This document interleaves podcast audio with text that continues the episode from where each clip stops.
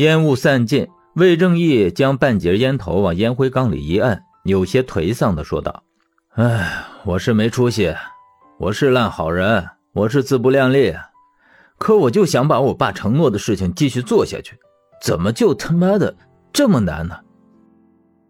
刘长乐垂下头，微叹了一口气，没有回话。不怪魏正义想开侦探社过侦查瘾，也不怪他总嘲讽自己是个烂好人。却又改变不了匡扶正义、热心助人的蠢念头，因为家风是会一脉相传的。魏正义他爸是个老刑警，在办案时光荣了。魏正义从小就受他爸的影响，也一心想当警察做英雄。警校毕业后，他第一次没能考进编制，只能应聘协警，反复好几年，结果在最有把握的一次考试前，他因为殴打嫌疑人，被嫌疑人家属投诉，丢了工作。也错失了考试的机会。殴打嫌疑人的原因，魏正义没提过，刘长乐也从来没问，只是请他吃了几顿烧烤，借的钱也根本没想过讨要。两个人都没有说话，气氛一时有些凝重。沉默许久，魏正义洒然一笑，不好意思道：“，我就是最近运气太背，有些心烦，才找你来吐吐苦水。哎。”你那事儿到底怎么说的？说起自己的事情，刘长乐的语气中满是无奈。唉，学校为了消除负面影响，对我做出了辞退的处理。人家按合同办事，我也无话可说。听到这话，魏正义脸现怒色，愤愤不平的道：“啊，就这么白白的便宜了那个流氓？学校难道还不信你？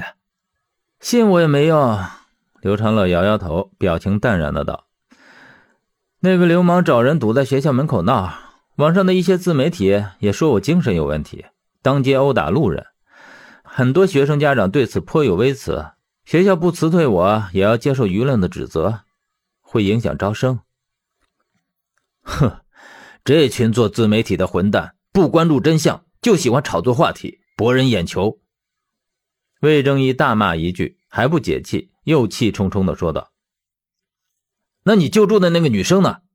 就没有站出来替你说句话？算了吧，那个女生还没成年，她爸妈担心她被人猥亵的事情传出去，会影响到她的正常生活，可能还害怕那个流氓找他家的麻烦吧。毕竟都是小老百姓，多一事不如少一事。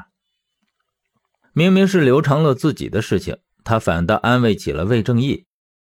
老魏。”你也别那么气，事情反正都过去了。要是再来一次，我肯定还是这个选择。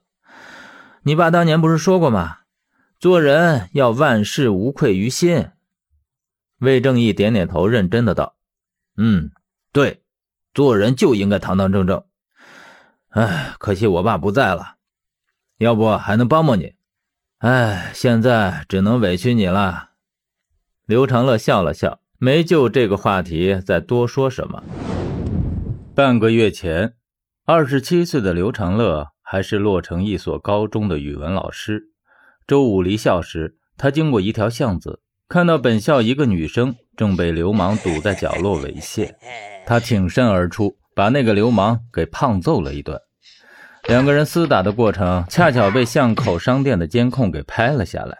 经人断章取义剪辑后，诬赖他无故殴打路人，连十多年前他看精神病科的信息都被挖了出来，以佐证他精神失常。那个女生不敢出面作证，见义勇为缺少关键依据，警方只能按照互殴处理。更惨的是，那个流氓身上本来就有暗伤，这下全赖到他头上了。不得已，他只能低价转卖辛苦攒钱买的房子，先付了大头。还剩几万尾款，协商按月赔付。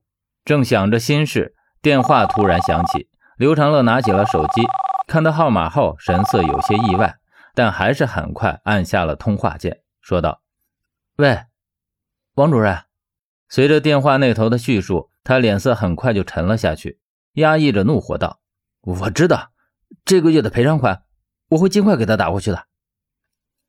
嗯，最多不超过三天。”钱我会想办法。不好意思，昨天在忙，没有接到通知电话。哎，好的，拜拜。挂断电话，他躺倒在沙发上，闭着眼，抬起双手揉着钝痛的太阳穴，良久后才放下手，双眼无神地看着天花板。魏正义挑眉问道：“那个流氓又去学校闹了？”嗯，刘长乐长长的出了口气，有些心烦气躁地说：“昨天他借着酒劲在学校找我讨要剩下的赔偿款，保卫处打电话给我，那会儿我忙就漏接了。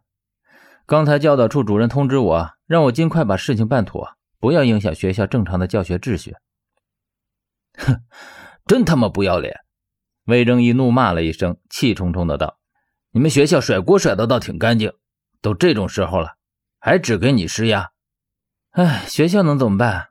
刘长乐苦笑道：“报警，之前已经协商过，我也在调解书上签了字。那个流氓到学校闹，也没有做出过过激的行为。再报警，事情又会闹得不可开交。就算按寻衅滋事论处，关上几天后，他出来后会变本加厉的胡闹。还是我一个人把麻烦承担下来，好过让一大群人跟着受累吧。”根据调解书上的协议，他要在上个月底到这个月五号前再赔付两千。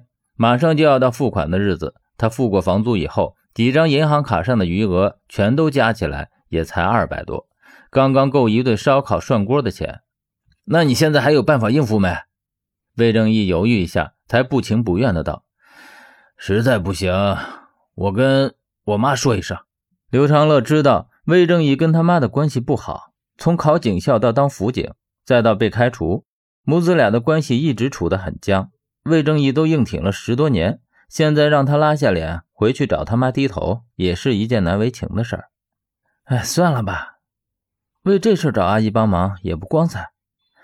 你放心，我能应付得来。